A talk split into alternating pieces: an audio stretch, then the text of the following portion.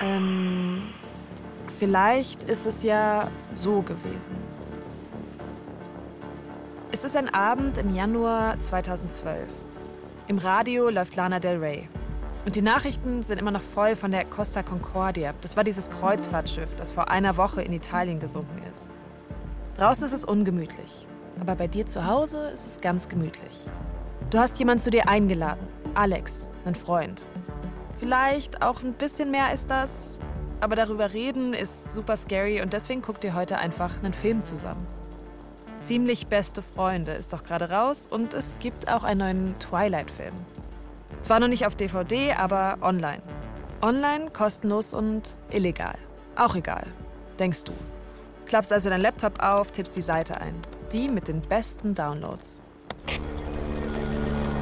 In diesem Moment heben die Hubschrauber ab. Die Seite geht auf, du drückst ein Pop-up weg mit Werbung. Und noch eins und noch eins. Drückst auf Download. Weiße Vans fahren die Auffahrt hoch. Von allen Seiten wird jetzt das Haus umstellt. Bewaffnete Einsatzkräfte in voller Montur geben sich Handzeichen. Bisschen früh ist es, oder? Du machst die Tür auf. Und draußen? Alex. Ihr holt die Snacks aus der Küche, geht in ein Zimmer, setzt euch auf die Couch, guckt auf deinen Laptop und. Kein Twilight, nur ein FBI-Logo. Die Seite ist down? Ja, denn auf der anderen Seite der Welt, da ist jemand genau in diesem Moment in großen Schwierigkeiten. Wird gerade von den Einsatzkräften aus seinem Haus geführt, ist weltweit im Fernsehen und muss vielleicht bis an sein Lebensende ins Gefängnis. Der Inhaber der Seite, von der du gerade den Film runterladen wolltest. Ein Mann aus Kiel namens Kim.com.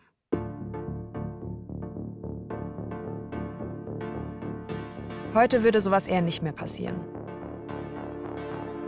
Die meisten von uns haben Abos für ein, zwei, drei Streamingdienste. Musik, Filme, Serien, das ziehen wir uns nicht mehr illegal. Wir zahlen dafür. Auf Netflix, Amazon, Spotify und so. Wir bewegen uns nicht mehr wirklich durch so ein wildes, unreguliertes Internet. Unsere Online-Welt ist zahmer geworden. Ich glaube, es hat ziemlich viel mit diesem einen Tag zu tun, dem 19. Januar 2012, als die Helikopter kamen, die Sondereinheit der Polizei. Als plötzlich da ein FBI-Logo war, wo wir davor Filme runtergeladen haben. Wir wollten wissen, wie ist es eigentlich so weit gekommen? Und haben gemerkt, diese Geschichte, die ist groß. Die umspannt vier Jahrzehnte, mehrere Kontinente und wird uns bis in neuseeländische Regierungskreise führen. Und sogar ins Weiße Haus.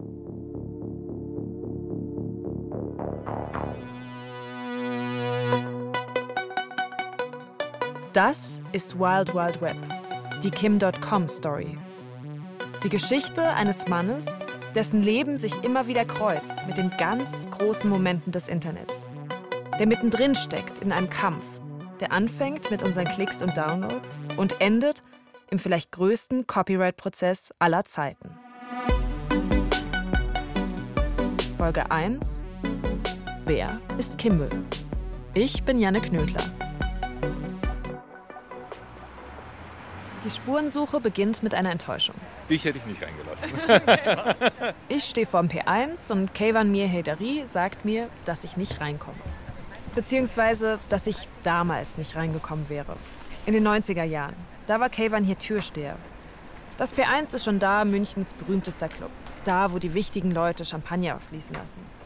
Und da, sagt Kayvan mit seinen langen Wimpern und einem Lächeln, da gehöre ich nicht dazu. Das wäre praktisch der Eingang da vorne.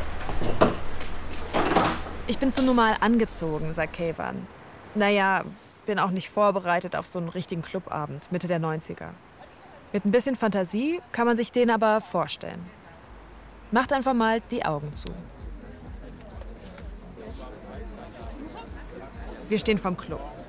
Drinnen Musik, draußen acht, zehn Leute. Hier stehe ich hier sind Absperrgitter, einmal links, rechts um mich herum. Und alle müssen sie an Kayvan vorbei. Dafür gibt es ein paar Regeln. Zum Beispiel, du gehst nicht vor 1 ins P1. Sonst musst du dir wohl andere Abendpläne suchen. Und äh, dann kommen die nächsten zwei, drei und plötzlich hast du schon eine Traube von so 20 Leuten vor der Tür. Was ja grundsätzlich immer ein positives Zeichen ist, wenn Leute sehen, da stehen Leute vor der Tür, die nicht reinkommen. Vor dir, hinter dir, alles schick gemacht. High Heels, kurze Röcke, gegelte Haare. Niemand will sich anmerken lassen, aber alle sind genauso nervös wie du. War das nicht gerade Mick Jagger? Und hat Kayva nicht gerade Dieter Bohlen und Lothar Matthäus vorbeigewunken? Die Tür vom P1 ist nämlich nicht nur die Tür zu einem Club, sondern auch eine Tür in eine andere Welt. Und da wollen alle rein. Auch dieser eine Typ. Der versucht es heute schon zum fünften Mal an diesem Abend Mitte der 90er. Geht auf Kayvan, also den Türsteher, zu. Die Erscheinung und das Gesicht merkst du dir sofort. Ja, zwei Meter, glaube ich 120, 130 Kilo. Er hat ja immer nur schwarze Anzüge angehabt und kam immer mit so einem roten Halstuch. Schwarzer Anzug, shiny Schuhe und sogar ein rotes Halstuch. Kayvan erinnert sich, der Typ war doch schon mal hier. Aber bringt alles nichts. Der härteste Türsteher Deutschlands bleibt hart und sagt, was er immer sagt. Servus, hi, grüß dich, tut mir leid, äh, lassen heute Abend nur Stammgäste rein. Eigentlich ist das der Moment, in dem man besser abhaut. Hofft, dass das niemand gesehen hat. Hat der Zwei-Meter-Mann die letzten Male auch gemacht. Heute aber ist was anders. Heute schaut er nur ein bisschen genervt und fragt zurück. Aber wie werde ich dann Stammgast, wenn du mich nie reinlässt? Kayvan sagt, dann musst du dir was einfallen lassen, wenn du schlau bist. Der andere? Ja, aber warum lässt du mich denn nicht rein? Du, ich kenne dich halt nicht, aber ich war doch jetzt schon fünfmal da. Du müsstest mich doch jetzt kennen. Ja, und so kam das Gespräch halt zustande und dann habe ich mir gedacht, du, eigentlich ist der eigentlich ist der echt in Ordnung. Und Kayvan, der sieht da irgendwas in diesem Typen. Klar, der sei ein bisschen strange gewesen, ziemlich nerdig, aber scheint doch ziemlich smart. Also geht Kayvan einen Schritt zur Seite. Und der Typ, der sich Kimball nennt, der darf zum ersten Mal ins P1. Und jetzt gehen wir rein. Er kommt in den Außenbereich. Dann siehst du hier die ersten Bars, die Terrassenbars sozusagen. Sieht die ersten Leute. Alle unglaublich arrogant. Ja, so dass du dich so richtig schön unwohl fühlst, wenn du als Gast reinkommst. Aber eigentlich noch wichtiger, die sehen ihn. Kimball kommt jetzt jedes Wochenende und bald kennt man ihn im P1. Da wird dann geredet, vermutet. Oh, das ist der, das ist der Hacker, das ist der Internetmilliardär. Ein Hacker. Damals weiß keiner so ganz, was das eigentlich heißt. Aber es hat was mit Technik zu tun, mit Computern und irgendwie kriminell ist es auch. Und worüber man wenig weiß, kann man ja umso besser spekulieren. Hat sich dieser Typ da mit dem roten Halstuch nicht ins Pentagon eingehackt? Nee, das war doch der, der das Telefonnetz der Telekom manipuliert hat. Und dann gibt es ja noch diese eine Story, dass er den Schufa-Eintrag von Bundeskanzler Kohl geändert hat. Gerüchte, die Kimball gerne selber verbreitet. Weil Kimball, der will nicht nur ein Hacker sein, sondern berühmt. Auch außerhalb der Computerwelt. Ein Promi, ein Star. Und das P1 ist ja der Ort der Stars. An diesem Abend also öffnet Kimball die Clubtür. Und damit auch die Tür in ein neues Leben. Im P1 trifft er auch Journalisten. Und die lieben die Story vom Hacker, der nachts feiert mit Mick Jagger und den Spielern vom FC Bayern. Und von nun an, wenn man wen braucht für eine Story über Computer, Hacking, Internet, all diese neuen Dinge, von denen keine Ahnung hat, dann fragt man Kimball. Er ist in Magazinen, im Fernsehen. In den 90er Jahren wird Kimball einer von Deutschlands berühmtesten Hackern. Es gibt nur ein kleines Problem. Ist er ein Hacker? Kimball. Nein, er ist ein Hochstapler. Er ist kein Hacker. War er noch nie. Wird er auch nie sein. Viele, die Kimball damals kannten, persönlich oder aus der Hackerszene, die haben uns gesagt, der Mann, der als wahnsinnig erfolgreicher Hacker galt, der kann gar nicht wirklich hacken. Programmieren ja, die Basics, aber selbst Sicherheitslücken finden? Unternehmen und Staaten wie die USA fast zum Wahnsinn treiben, wie es in Berichten über ihn steht? Dafür muss man viel mehr können. Wie also wird man zum Hackerstar ohne wirkliche Hacker-Skills?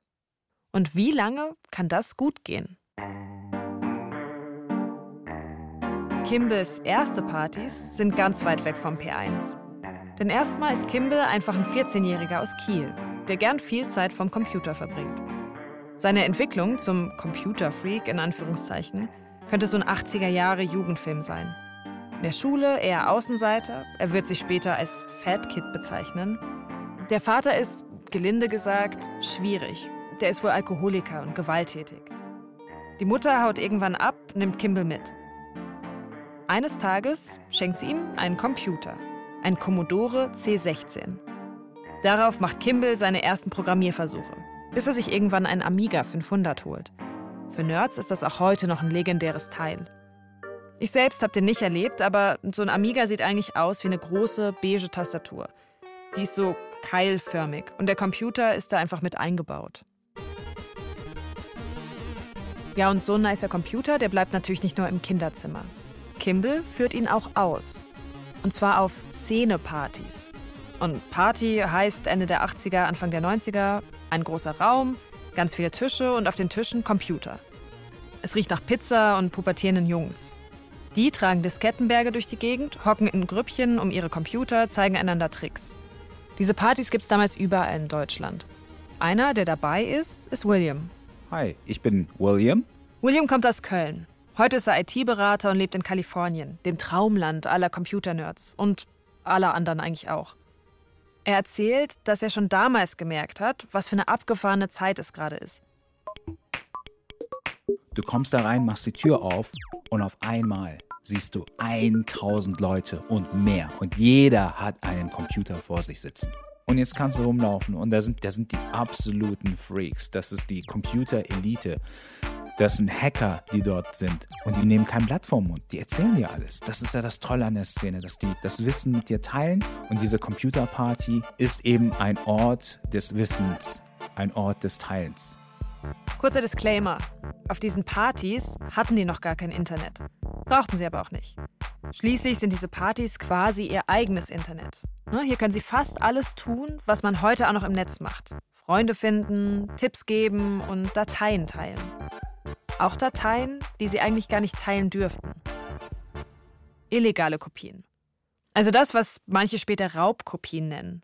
Aber eben viel früher und auf Disketten. Am allerliebsten Spiele. Die kann man natürlich nicht einfach so kopieren. Man muss erst den Kopierschutz knacken. Dann kann man sie zum Beispiel auf dem Schulhof tauschen. Was die damals machen, das heißt übrigens nicht hacken, sondern cracken. Wer es schafft, nennt sich Cracker. Und wie das bei pubertierenden Kids so ist, wird daraus schnell ein Wettbewerb. Du musst fast sein in der Szene, du musst immer schnell sein. Der Schnellste, der erntet den größten Respekt. Hier sind wir an einem wichtigen Punkt für die ganze Geschichte. Wenn du Respekt hast, dann bist du ein Star. Dann wirst du im Grunde behandelt wie Hollywood-Celebrities. Für uns waren das die Hollywood-Celebrities. Äh, das waren die Computer-Hacks, das waren die, das waren die Cracker und das waren die Programmierer, deren Namen wir kannten. Und jeder wollte ein Stück von dem. Äh, und diese Aussicht, das ist, was an dem Kimball nicht einfach vorbeigehen kann. Das werden wir noch öfter merken. Eine gute, ehrliche Portion Fame. Kimball, stellt sich heraus, will nichts so sehr wie das. Und um das zu kriegen, wird er ziemlich weit gehen. Wir wissen aber schon von seinem kleinen Problem. Das mit dem Hacken, das liegt ihm angeblich ja nicht so. Für Kimball kein Grund aufzugeben. Und er hat schon einen Plan. Ich saß live vor dem Fernseher und habe es mir angeschaut. Ich habe dann extra einen Videorekorder eingeschaltet, weil ich es mir dann auch äh, mehrmals anschauen wollte. Und ich wusste ja noch nicht, wer dahinter steht. Das ist Jürgen. Jürgen war auch Szenemitglied. Jürgen nannte sich damals Weasel, weil er nämlich so schnell war im Cracken wie ein Wiesel. 1992 erlebt Jürgen mit, wie Kimball plötzlich zu einem von Deutschlands berühmtesten Hackern wird. Von einem Tag auf den anderen. Jürgen hat die Ankündigung vorher gehört. Ein gewisser Kimball soll bald im Fernsehen auftreten. Als erstes Szenemitglied überhaupt. Jürgen setzt sich also vor den Fernseher. Es ist Freitagabend, 21.50 Uhr. In der ARD läuft die Sendung Plus Minus. Was jetzt als nächstes kommt, das wird eine Menge Probleme lostreten. Wer ist Kimball? Kimball ist Computerhacker, genauer gesagt ein Telefonhacker. Kimball ist der neue Schrecken der Telekom. Er hat für den Amiga Home Computer ein Programm entwickelt, mit dem man auf dem Umweg über die USA kostenlos telefonieren kann. Weltweit. Ein großer, dickerer Typ vor einem Amiga-Computer. Der hat so eine Cappy auf dem Kopf und ein Halstuch vom Gesicht. Der soll heute einen Trick vorführen. Er will zeigen, wie man ganz einfach kostenlos telefonieren kann. Sogar nach Amerika. Und zwar mit einem Hack. Dafür nimmt er so einen Kopfhörer und drückt den gegen das Telefon. Der Kopfhörer schickt dann so Fiebtöne durch die Sprechmuschel vom Telefon. Und, um zu gucken, ob es klappt, ruft er im ARD-Studio in New York an. Ja, hallo? Ja, ist da ARD New York? Ja, wunderbar. Äh, hier ist Kimball für die Sendung Plus Minus. Wir starten hier ein Experiment. Telefonexperiment. Hat funktioniert. Ja, danke. Tschüss. Kostet das Gespräch wirklich nichts? Tatsächlich, der Gebührenzähler bleibt auf Null. Eine Sensation. Einfach so umsonst telefonieren. Und die Telekom, machtlos? Nachher konfrontieren die Journalisten von der ARD noch ein Vorstandsmitglied der Telekom. Der wirkt eher hilflos. 20 Millionen Mark soll die Telekom verlieren wegen der Hacker. Und das jede Woche. Die Story ist ganz gut. Ein 17-Jähriger, der die teuren Ingenieure der Telekom einfach vorführt. Live im Fernsehen. Kims Platz in der Szene endgültig gefestigt. Oder? Ja, wie soll ich sagen? Wie habe ich, hab ich reagiert? Äh, ich war ziemlich, äh, ziemlich sauer. Jürgen, also Weasel, sagt, dass die Szene alles andere als happy war. In den Tagen und Wochen nach der Ausstrahlung gibt es gar kein anderes Thema mehr. Also es, es ging um nichts anderes mehr. Es war wie in ein Wespennest reingestochen, sozusagen. Was besonders viele wütend macht, das, was Kimball da im Fernsehen zeigt, das hat er gar nicht erfunden. Das ist nicht sein Hack, wie im Beitrag behauptet wird, sondern ein alter Trick. Den kennt man in der Szene schon lange. Das heißt Blue Boxing. Hm, das geht so. Man sendet einen Ton auf einer bestimmten Frequenz durch den Telefonhörer und der blockiert dann die Kostenabrechnung. Also telefonieren geht plötzlich kostenlos. Das ist extrem wichtig für die Hacker damals. Die verbinden nämlich ihre Computer direkt über die Telefonleitungen miteinander. Wir erinnern uns, prä-Internet. Ihre Telefonrechnungen sind deswegen astronomisch. Nach dem Fernsehbeitrag ist ihr Geheimnis aber keins mehr. Die Telekom reagiert, das Blueboxing wird viel schwieriger. Kimball trifft mit seinem Stunt also das Rückgrat der Szene. Und die will jetzt ganz genau wissen, mit wem sie es da zu tun hat. Es gibt massenweise Postings, Hasstiraden, äh, äh, wie, wie kann man sowas machen? Wer ist dieser Kimball? Wo kommt er her? Also es ging rund ohne Ende. Schnell steht fest, dieser Kimball, der heißt eigentlich Kim Schmitz. Der wohnt bei seiner Mutter in Kiel. Auch die genaue Adresse steht jetzt in den Chatgruppen. Und einige sind so wütend, die drohen sogar mit Gewalt. Was die Leute normalerweise sagen, wenn sie eine Kneipe Bier trinken. Wenn ich den sehe, haue ich dem in die Fresse. Vielleicht denkt ihr jetzt, okay Jungs, beruhigt euch. Der hat doch bloß einen Telefonstreich im Fernsehen aufgeführt. William sagt auch, dass sie natürlich nie wirklich gewalttätig werden würden. Die Szene ist nicht die Mafia. Wir sind Computerfreaks. Es gibt aber noch einen anderen Grund, warum William, Jürgen und die anderen aus der Szene sauer sind. Als Kim im Fernsehen auftritt, werden Hacker und Cracker gerade sowieso nervös. Eigentlich versuchen sie nämlich im Dunkeln zu bleiben, so gut wie es geht. Eigentlich soll niemand wissen, dass es die Szene überhaupt gibt. Macht nur Ärger. Und der fängt gerade erst an. Denn inzwischen, so ungefähr mit zehn Jahren Verspätung, kommt ihnen das Gesetz auf die Schliche. Es gibt erste Hausdurchsuchungen. Polizisten kommen in Kinderzimmer und nehmen massenweise Disketten mit, mit Kopien. Alles unter den verdutzten Blicken von Mama und Papa. Diese Razzien enden für die Jugendlichen oft in einer Anklage. Und ausgerechnet jetzt zerrt Kimball die Szene mit seiner Show direkt ins Rampenlicht. Das hat natürlich der Szene nicht gefallen. Überhaupt hat es der Szene nie gefallen, wenn irgendjemand über die Szene etwas berichtet hat. Aber Kim scheint es relativ egal zu sein. Der macht weiter mit seiner Promotour, gibt Interviews, erzählt Dinge, die scheinen unglaublich damals. Nix Kopierschutz von Computerspielen. Kimball sagt, er war in einem der sichersten Systeme der Welt, dem des Pentagon in den USA. Und in Kanzler Kohls Schufa-Eintrag, der habe jetzt eine Kreditwürdigkeit von null. Du kannst ja immer behaupten, ich habe mich in das Pentagon eingehackt. All diese Sachen können eben nicht äh, bestätigt werden von diesen Institutionen. Und so hast du also, da hat er also etwas entdeckt, dass er Dinge behaupten kann, wo niemand die Möglichkeit hat, den Beweis zu liefern, ob es stimmt oder nicht. Und dann hat er gedacht, cool, da kann ich ja alles behaupten. Viele Medien aber steigen trotzdem voll drauf ein. Die lieben die Geschichte von den mysteriösen Jungs, die im Dunkeln mit dem Kapuzenpulli vom Rechner sitzen und Großkonzerne in den Wahnsinn treiben. Und Kimball, der liefert genau die abgefahrenen Stories, die man da was hören will. Nur, wie lange kann er noch behaupten, dass er sich ins Pentagon oder in die Schufa gehackt hat, ohne Beweise zu liefern? William sieht das so. Es gibt so einen schönen Spruch. Eine Heuschrecke springt einmal, springt zweimal. Das ist der Spruch. Der, der springt also kein drittes Mal. Und tatsächlich macht sich damals jemand auf die Jagd. Jemand, der die Hacker nicht mehr einfach ihr Ding machen lassen will. Jemand, der langsam herausfindet, wie er ihnen auf die Spur kommen kann. Der ist eigentlich ein ganz netter Kerl, wenn man ihn das erste Mal sieht. Man sieht also die dunkle Seite in ihm nicht, wenn man ihn direkt vor den Augen hat. William, der Ex-Hacker, erzählt hier von Günther Freiherr von Gravenreuth. Gravenreuth, der erste deutsche Anwalt, der sich damals auf Schwarzkopierer spezialisiert. Kann man damals auch im Radio hören. Schwarzpulver in Briefkästen, Drohbriefe in der Post und Bodyguards bei öffentlichen Auftritten. Der Münchner Rechtsanwalt Günther Freiherr von Grafenreuth hat offensichtlich Feinde.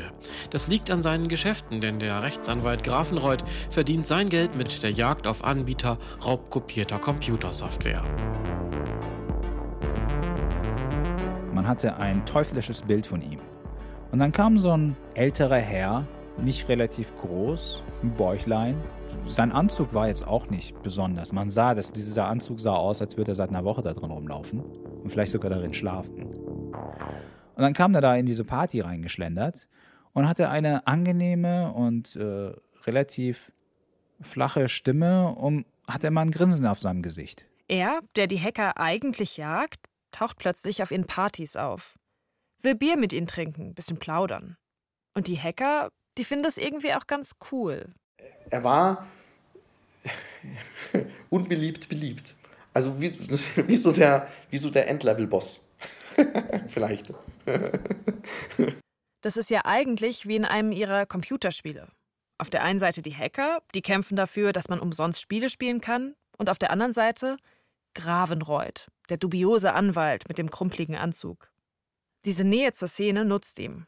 Gravenreuth kommt aus erster Hand an Namen und Adressen von Leuten, die Kopien tauschen. Informationen, mit denen er viel Geld machen wird. Das Timing ist gut. Gravenreuths Praxis stößt auf eine ganz bestimmte Neuerung. Eine Neuerung, die wird später noch die Copyright-Kriege auslösen. Diese Neuerung heißt die Digitalkopie. Bisher kauft man Musik zum Beispiel meist noch auf Kassetten. So eine Kassette, die kannst du zwar kopieren, aber jedes Mal, wenn du es tust, dann verliert die Kopie an Qualität. Wenn du also damals einen Smash-Hit wie diesen hier für deine Freunde kopieren willst,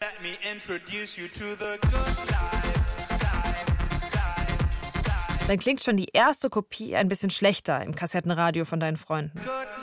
Und wenn die die jetzt nochmal kopieren, wieder schlechter. Und schlechter. Und schlechter. Super schlecht. Kopieren geht zwar, aber weil die Qualität immer schlechter wurde, war das Problem irgendwie natürlich begrenzt. Jetzt aber, wo alles digital ist, da hat die Industrie ein neues Problem. Eine digitale Kopie nämlich verliert nicht an Qualität. Die wird nicht schlechter. Wenn der Kopierschutz erstmal weg ist, dann kannst du ein Spiel so oft kopieren, wie du willst. Und es sieht aus und klingt genau wie davor. Diese Kopien verbreiten sich damals rasend schnell über die Schulhöfe. Und dazu gibt es noch so Kopierpartys, auf denen sich Tausende treffen und Spiele tauschen und kopieren die sind quasi nochmal ein Brandbeschleuniger. Und so werden aus 10 Kopien schnell 100, 1000, 10.000. Und Gravenreuth, der hat Dollarzeichen in den Augen. Der hat nämlich eine Goldgrube gefunden, als er gemerkt hat, hier sind ja zehntausende Leute in der Szene und die tauschen alle Schwarzkopien. Und deswegen hat er seine Hand dann an der Szene angelegt, gesagt, die muss ich infiltrieren und da muss ich die Leute hops nehmen. Denn wenn ich dort einen Hops nehme, kann ich dann zehn Hops nehmen. Wenn ich zehn Hops nehme, kann ich 100 Hops nehmen. Damals schon, also vor 30 Jahren, entwickelt Gravenreuth ein Geschäftsmodell, das gibt's noch heute. Viele von uns kennen das, die meisten hassen es wohl. Die Abmahnung. Wenn Gravenreuth Hinweise hat, dass jemand eine Schwarzkopie besitzt, dann schickt er einen Brief, meist an die Eltern. Mit denen einigt er sich am Telefon schnell auf Schadensersatz, 500 Mark und die Sache ist vergessen. Und wenn jemand nicht kooperiert, na dann landet die Information eben bei der Polizei und es gibt eine Hausdurchsuchung. Und von denen gibt es Anfang der 90er immer mehr. 1994 schlägt die Polizei an einem Tag 60 Mal zu. Und viele in der Szene werden nervöser. Ein Teil von ihnen steigt sogar komplett aus, aus dem illegalen Kopieren, macht lieber Animationen und Musik mit ihren PCs. Kunst statt Crime. Und Kim Schmitz, aka Kimball, der, der die Tricks der Szene geklaut hat für Aufmerksamkeit im Fernsehen und damit alle in die Öffentlichkeit gezerrt hat, der macht einfach weiter. Sogar das amerikanische Magazin Forbes schreibt damals über ihn in einer großen Titelgeschichte. Sie nennen ihn One of the most celebrated hackers, ein der meistgefeiertsten Hacker Deutschlands. Für die Szene scheint längst klar, Kim, der macht das alles, weil er vor allem eins will: Geld verdienen. Ich denke, der Begriff, den man für Kim damals hatte, war Ausverkauf. Damit kommen wir jetzt an einen wichtigen und heiklen Punkt. Denn für das, was wir jetzt sagen, hat Kim schon einem Journalisten vom Magazin Forbes mit Klage gedroht, wie der berichtet. Es wird sich immer wieder zeigen, und es zeigt sich eben auch hier, dass es in Kim Schmidts Geschichte sehr genau darauf ankommt, wie man sie erzählt. Und es gibt eben Teile, die will Kim lieber nicht erzählt wissen. Was also ist so wichtig, dass Kim auch Jahre später noch mit Anwälten droht? Weil er nicht will, dass jemand das hört. Also, damals schon, Anfang der 90er, betreibt Kim einen Service. Und der kommt genau der Idee nahe, wegen der er später von Spezialkräften und Hubschraubern in seinem Haus festgenommen wird. Dieser Service heißt Mailbox oder Bulletin Board System, kurz BBS. Mailbox-Systeme kann man mit einer Pinnwand vergleichen, nur am Computer. Das alles, kurzer Reminder, vor dem Internet. Man wählt sich also über ein Modem in den Computer des Betreibers der Mailbox ein und kann eine Nachricht eintippen. Dann legt man kurz auf und wartet. Und später kann man wieder anrufen und schauen, ob jemand anderes eine Antwort hinterlassen hat. Die Hacker entwickeln da ihren ganz eigenen Slang. Das klingt dann ungefähr so. Hey, ich habe hier drei Majors von dem Supplier. Wann machen wir den Release? Dann sagt er, ja, wenn es ein Zero-Day-Release werden soll, müssen wir heute noch äh, alles cracken und uppen. Ja, uppst du die dann oder tradest du die an die Headquarters? Dann sagt er, ich habe äh, X zu drei Headquarters. Also so reden die dann. Kim nennt sein BBS, ganz Kim-Style, House of Coolness. Da kann man aber nicht nur Nachrichten tauschen, sondern auch illegale Spielkopien. Das geht damals auf vielen Mailboxen. Der Clou bei Kims House of Coolness ist, nach Aussage von mehreren Ex-Usern macht Kim Geld damit. Er lässt die Leute fürs Runterladen bezahlen. Normalerweise ist eine Mailbox einfach eine Tauschbörse. Man zahlt, indem man selbst Spiele oder andere Software hochlädt. Manche Mailboxen haben auch so Punktesysteme. Je mehr man hochlädt, desto mehr darf man runterladen. Wer aber selbst kein Cracker ist oder keinen Zugang zu Spielkopien hat, hat Pech. Diese Leute nennen die Hacker damals Lamer. Und wie es aussieht, hilft Kim diesen Lamern, beziehungsweise bietet ihnen halt einen Service an. Gegen Geld können die bei ihm alles laden. Das sagen zumindest mehrere Szenemitglieder, die nach eigener Aussage damals im House of Coolness unterwegs waren. So hat Kim schon vor dem Internet ein lukratives File-Sharing-Business. Und das ist irgendwie auch beeindruckend. Kims frühe Geschäftsideen sind häufig Dinge, die es so oder ähnlich auch heute gibt und mit denen andere Internetfirmen in den letzten Jahren so richtig groß geworden sind. Kim hat diese Ideen schon umgesetzt, bevor es das Internet überhaupt gab, jedenfalls in seiner jetzigen Form. Auch wenn diese Ideen eben gar nicht unbedingt von ihm kamen. Denn schon damals perfektioniert Kim vor allem eine Methode, sagt William. Der hat also dieses Wissen genommen, was ursprünglich nur in der Szene hätte bleiben sollen, weil das war ja unser Kodex, und ist rausgegangen und hat es in der Öffentlichkeit breit gemacht. Dadurch hat er ein großes Ansehen bekommen und auch einen Status in Deutschland. Script Kiddies nennt man solche Leute später. Sie kopieren Skripte, also den Code von anderen. Ein bisschen programmieren musste Kim dafür wahrscheinlich schon.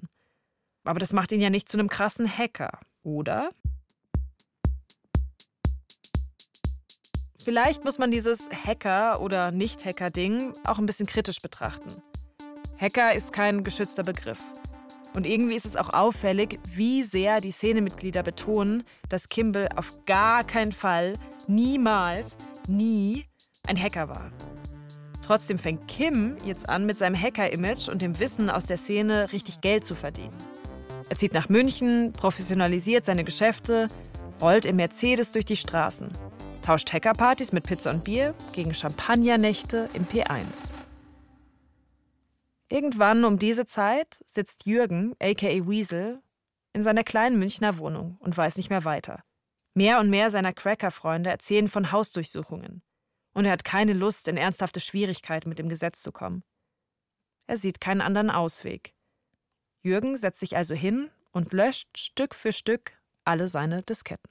Mit jedem Löschbefehl, den ich beim, beim Computer eingetippt habe, äh, schmerzt es mir durch den gesamten Körper durch. Vor allem, als ich sehe, dass die Sammlung kleiner und kleiner und kleiner wird. Irgendwann kommt er dann zu seinen eigenen Cracks. Also eben zu den Spielen, bei denen er stundenlang getüftelt hat, um den Kopierschutz zu knacken. Die Spiele, die ihm seinen Ruf in der Szene eingebracht haben, die ihn zu jemandem gemacht haben, die ihm Respekt gebracht haben. Das war sehr, das, das, das ist sehr schwierig, äh, diesen Formatierbefehl auszuführen und diese Disketten wirklich komplett zu löschen. Ich habe oder ich überlege sehr lange, ob ich die nicht doch irgendwo bei einem, bei einem Freund unterbringe, dass ich sie nicht löschen muss. Aber auch bei einem Freund wären die Disketten nur eine Gefahr. Es bringt nichts. Jürgen drückt auf Delete. Und dann, im März 1994, passiert es. Tatsächlich. Es ist ein kalter Morgen in München. Schneeregen fällt. Um 9 Uhr morgens stürmte ein Trupp schwer bewaffneter Polizisten die Münchner Wohnung des Hackers. Rechner, Festplatte und Modems wurden beschlagnahmt. Im gesamten Bundesgebiet durchsuchten Polizisten die Wohnungen von 60 mutmaßlichen Computerbetrügern. Der durch sogenannte Blue Boxes entstandene Schaden liege nach vorsichtigen Schätzungen in zweistelliger Millionenhöhe, teilte das LKA am Freitag mit. Die Polizei klopft an diesem Morgen nicht bei Jürgen. Sie kommt zu Kim.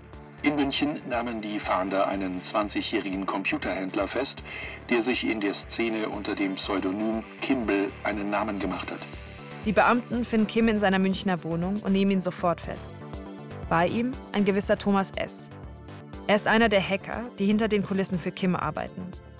Thomas S. wird später in einem Interview mit dem Spiegel sagen, dass er damals alle Hacks für Kim gemacht hat.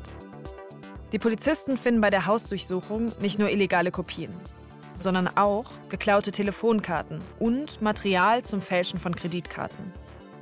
Die Polizisten nehmen die beiden mit. Kim muss ins Gefängnis, erstmal in Untersuchungshaft. Vielleicht aber für Jahre. Frisch von zu Hause ausgezogen, mit gerade mal 20, sitzt Kim in Stadelheim hinter Gittern. Es war wie ein Albtraum, sagte er.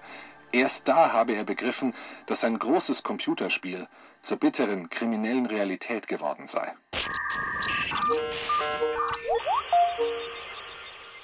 Ein Hinweis noch zum Schluss.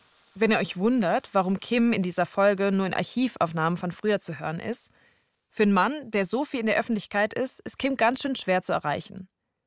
Der wohnt inzwischen in Neuseeland am anderen Ende der Welt. Auf seiner Website kein Kontakt. Aber für den Podcast will ich natürlich trotzdem mit ihm sprechen. Ich habe also einen Kollegen gefragt, der hat ihn schon mal interviewt für ein Magazin. Der gibt mir gleich vier Mailadressen, alle irgendwie Wortspiele mit Kims Namen. Ich schreibe ihm also. Mal gucken, was passiert.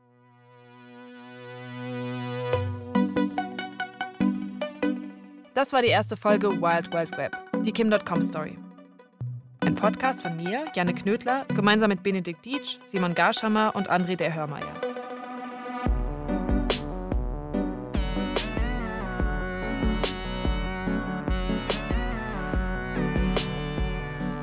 Wenn euch die Folge gefallen hat, dann abonniert gerne den Podcast und lasst ein paar Sterne da.